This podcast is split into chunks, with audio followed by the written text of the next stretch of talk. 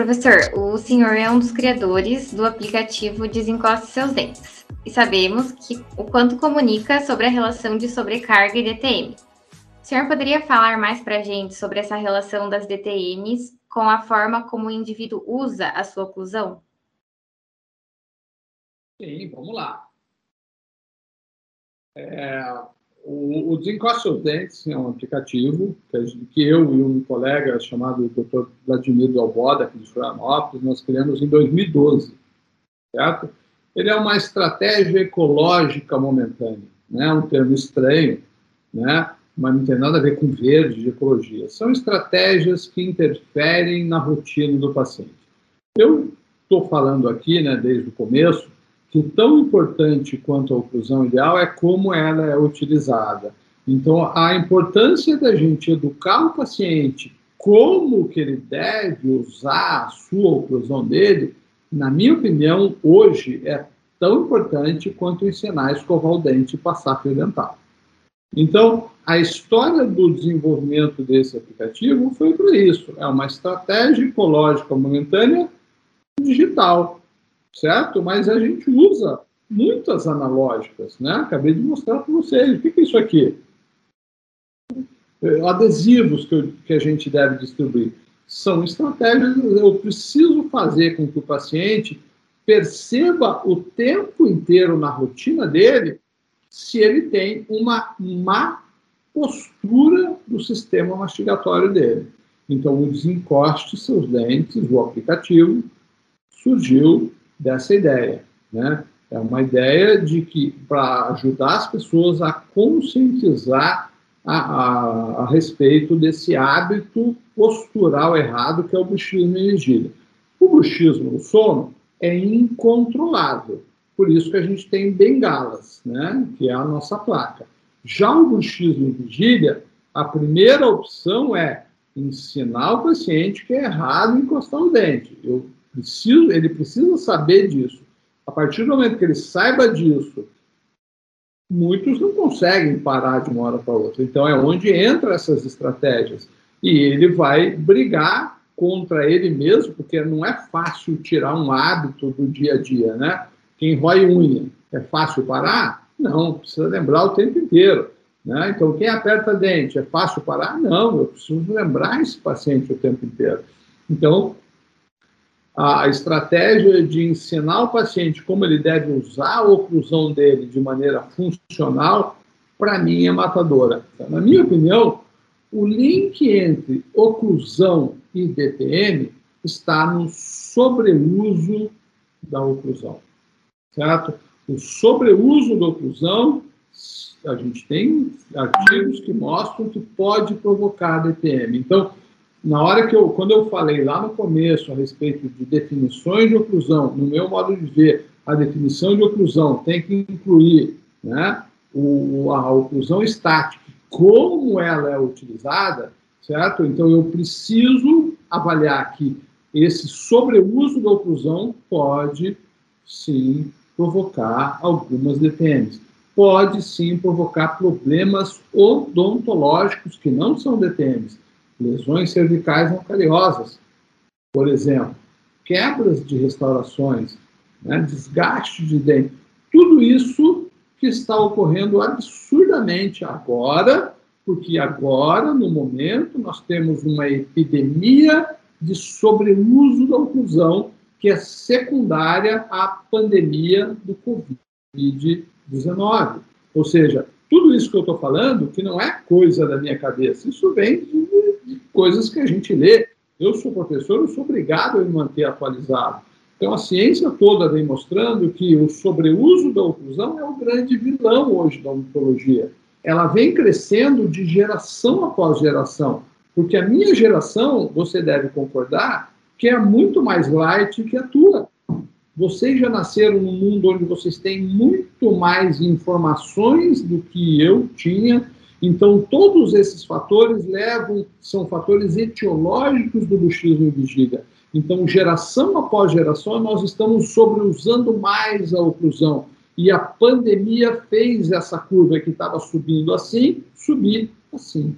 Então, isso prova, né, não é uma prova científica, mas eu estou aqui mostrando o que está ocorrendo, provando que o sobreuso da oclusão, que hoje está causando esse caos, esse monte de gente que procura gente nos consultórios, prova que o problema é o sobreuso da oclusão. Porque essa galera que invadiu os nossos consultórios, eles têm a mesma oclusão de dois anos atrás. Só que dois anos atrás não estava com problema. Por que, que agora tem? Mudou a RC? Mudou a guia pelos caminhos? Não. Mudou a maneira como ele usa a oclusão. Eles começaram a sobreusar a oclusão em virtude da ansiedade, do estresse provocado pela pandemia. Então, TTM e oclusão, ao meu modo de ver, o grande link está no sobreuso da oclusão. É, professor, a gente sabe que o senhor coordena o projeto Placa Social. Será que o senhor poderia contar um pouquinho mais para a gente também sobre esse projeto? Então, o projeto Placa Social é um projeto que engloba muito disso que eu acabei de falar para vocês. Né? É, o projeto Placa Social, é, na realidade, surgiu quando eu comecei a fazer as, as placas estabilizadoras mistas, que são placas que já existem há milênios de anos, milênios estou brincando, mas eu aprendi essas placas no primeiro livro do professor Jeffrey Oxon, né, que é um dos precursores da DTM. Ele não é o precursor que o professor dele, o Bell, foi quando começou, etc., mas ele ficou o ícone em virtude do livro dele. Foi o primeiro livro. Nesse livro, ele tem essa placa estabilizadora mista, né? Que é uma placa muito simples, porque é uma, você pega um acetato, você acrescenta acrílico e você faz uma placa estabilizadora mista, que é o padrão ouro para controle das consequências do bruxismo do sono, em minutos certo? Em minutos. É, essa placa, eu comecei, então, respondendo seu, a, a, sua pergunta a respeito do projeto social. Eu sempre, eu, eu, eu fui, professor, fui professor de graduação, fui professor substituto da UFSC, e depois ajudei a montar uma série de universidades aqui na Grande Florianópolis. Então, eu, a gente sempre se preocupou em, eu fui, fui, a gente tem curso de especialização na BO há muito tempo, hoje na ZENT, então, a gente a, a, acaba atendendo pacientes que não têm condições de pagar uma placa feita em laboratório. Uma placa de laboratório tem um custo maior, porque envolve uma terceira pessoa, envolve um técnico, etc., envolve mudar em cima, mudar embaixo, montar no articulador. Essa placa lá do livro do Oxford, você moldando só a arcada superior, tendo uma plastificadora a vácuo, você faz a placa. Então, independe de uma terceira pessoa, isso joga o custo lá embaixo. Então, você atinge mais pessoas. Aí o nome placa social, né? Então, essa placa social, eu brinco, né? Eu não, quem sou eu para querer mudar o nome da placa do Jeffrey Oxon? O nome da placa é placa estabilizadora mista, porque tem dois materiais. O nome do projeto é projeto placa social. Sim, fizemos algumas alterações na placa do Jeffrey Oxon, né? A gente faz desgastes nas pontas de cúspide do acetato. Isso possibilita que a placa fique mais rígida, porque na hora que eu acrescento o acrílico em cima do acetato com as pontas de cúspide perfurada, eu tenho o acrílico rígido em contato direto com as pontas de cúspide. Eu deixo isso, deixo essa placa mais rígida. Há um mês um mês atrás, foi defendido um doutorado né, na PUC do Paraná, onde foi randomizado dois grupos, né, uma, eu não vou me lembrar agora, uma média de acho que 20 pacientes, 20 foi feita uma placa estabilizadora convencional, 20 foi feita a placa estabilizadora mista, e, foi, e esses pacientes foram acompanhados durante mais de um ano a respeito de aspectos de se essa placa quebrou, se lascou. Então, o resultado desse trabalho mostra algumas coisas que a gente observa clinicamente há mais de 20 anos. Ela funciona bem. É óbvio que ela não foi feita para substituir a placa ideal, que é a convencional totalmente de acrílico, mas ela substitui para quem não tem condições de pagar. E se você imaginar que nós vivemos num país como o Brasil, de terceiro mundo, né, que, sei lá, tomara que não, mas as perspectivas não são tão boas. Então, a tendência de ter pacientes que, que vão usar essa placa e não têm condições de pagar outra é muito maior. Então, o projeto Placa Social surgiu nesse caminho. Né? Basicamente, o que eu faço? Eu entro em contato com alguma prefeitura, com o coordenador de saúde odontológica, eu entro em contato com o coordenador de uma universidade próxima a essa prefeitura, explico o projeto, faço o link, pego alunos, a prefeitura me manda os pacientes e a gente desenvolve esse projeto. A gente acaba, né, envolve, é um trabalho né, considerável, porque a gente tem que fazer as placas, a gente tem que acompanhar algumas sessões de ajuste dessas placas, então a gente acaba fazendo isso, e isso a gente já fez. Fizemos né, em Curitiba, na PUC, com a Prefeitura né, de Curitiba, fizemos aqui em Florianópolis, fizemos em várias cidades satélites.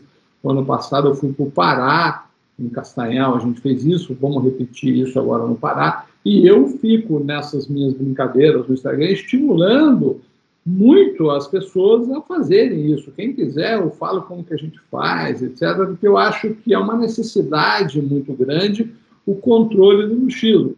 Então, o projeto Placa Social, ele vai muito além só da placa, né? Porque durante o projeto a gente também faz algumas palhaçadas, né? Eu pego esses mesmos alunos que são meus escravos, né, na, na confecção das próteses, e a gente faz estratégias dependendo das condições da prefeitura, se a gente tem um apoio ou não, às vezes a gente faz camisetas e a gente vai para a rua com faixas, com flyers, né? distribuindo informações a respeito do bruxismo em vigília. Então, o projeto Placa Social envolve placas de baixo custo para controle das consequências do bruxismo no sono envolve estratégias de conscientização da população em geral a respeito do buchismo e vigília. Então, a gente vai para a avenida, obviamente, a gente entra previamente em acordo com as prefeituras, a gente vai para a rua, parecendo é, campanha política, né? É, pega uma faixa escrito nos encostos dentes, distribui flyers para os carros, a gente vai em empresas, a gente vai em escolas, a gente vai em universidades, então, o objetivo do projeto Placa Social é informações a respeito do buchismo vigília, uma população que às vezes não recebe essa informação no consultório, que às vezes não pode pagar um dentista legal, e a confecção de dispositivos é, para controle do buchismo em vigília de baixo custo, que é essa placa estabilizadora do professor Oxford, com algumas alterações que a gente fez para deixá-la mais próxima da, do padrão ouro, que é a estabilizadora rígida. Muito legal esse projeto, professor. Com certeza vocês devem conseguir ajudar bastante gente que não tem condição, né? Olha, eu.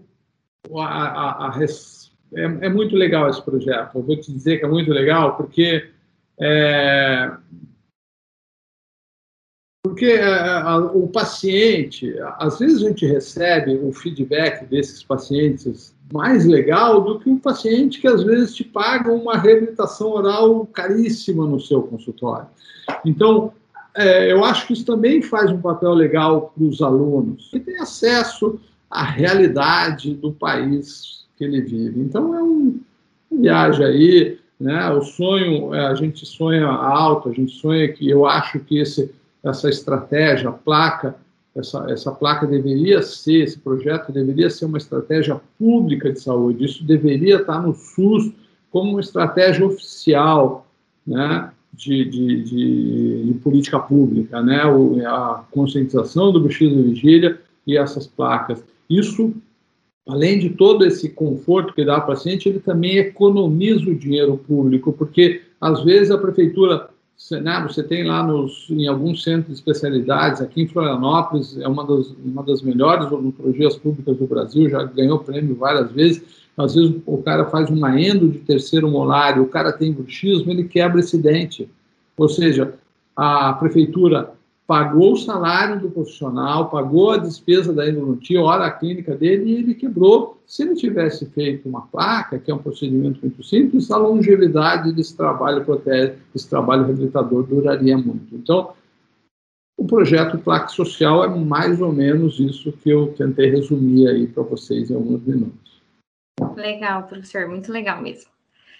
É, então, a gente queria agradecer ao senhor pela presença mais uma vez, por ter esclarecido um pouquinho mais sobre esse assunto tão importante, né, que é a relação entre a oclusão e a ADTM, que gera tantas dúvidas entre os acadêmicos e profissionais também, né. Nós aqui da Eladof ficamos muito felizes com o encontro de hoje. É, como eu falei no início, para mim é uma, uma grande honra certo? Eu agradeço imensamente, é um prazer muito grande falar. É, eu gosto de, né, eu gosto disso, gosto da inclusão, eu gosto de falar isso. E eu acho que mais importante do que eu falar lá num curso de pós-graduação é eu falar para a galera que está se formando. Né? Vocês são odontologia do futuro, né? E vocês, com a formação que vocês têm, com os professores que vocês têm, vocês têm que aí ajudar a gente a melhorar essa, essa, essa odontologia, né, que, que, que a odontologia brasileira é reconhecida mundialmente, né, muito legal, etc. Mas ela anda, né, numa fase meia hashtag tensa, né. É, eu, eu, eu procuro, né, eu, aqui vou fazer uma propagandinha, eu tenho esse meu Instagram, o Oclu Pro, o Clube de Oclusão e Pro de Prótese, cujo objetivo desse Instagram é sempre é, falar ciência de uma maneira que atinja mais pessoas. Então, quando eu comecei com ele, eu fazia lá um post muito elaborado, né, tal, dava meia curtida. Quando eu começo a fazer algumas atrocidades, alguma piada, alguma ironia, hoje eu fiz uma que bombou aí, tá? É, a ironia, o alcance é muito grande. Então, eu acho que o objetivo é esse. Se eu sou um professor, eu quero falar com a maior quantidade de pessoas possíveis. Então, é, eu uso essa estratégia do Instagram e de outras mídias para isso, para tentar atingir é, um público maior e sempre respeitando a ciência, porque não existe outro caminho. A nossa prática clínica tem que ser norteada, baseada em evidência científica. Então, vocês que estão aí estudando muito, é, já aviso que vocês não vão parar de estudar nunca se vocês quiserem ser é, um profissional diferenciado. Vocês só estão no começo, beleza? Foi uma honra, é um absurdo, agradeço absurdamente vocês da Liga, os professores da Priscila, o Daniel, por, por essa oportunidade. A gente que agradece, professor.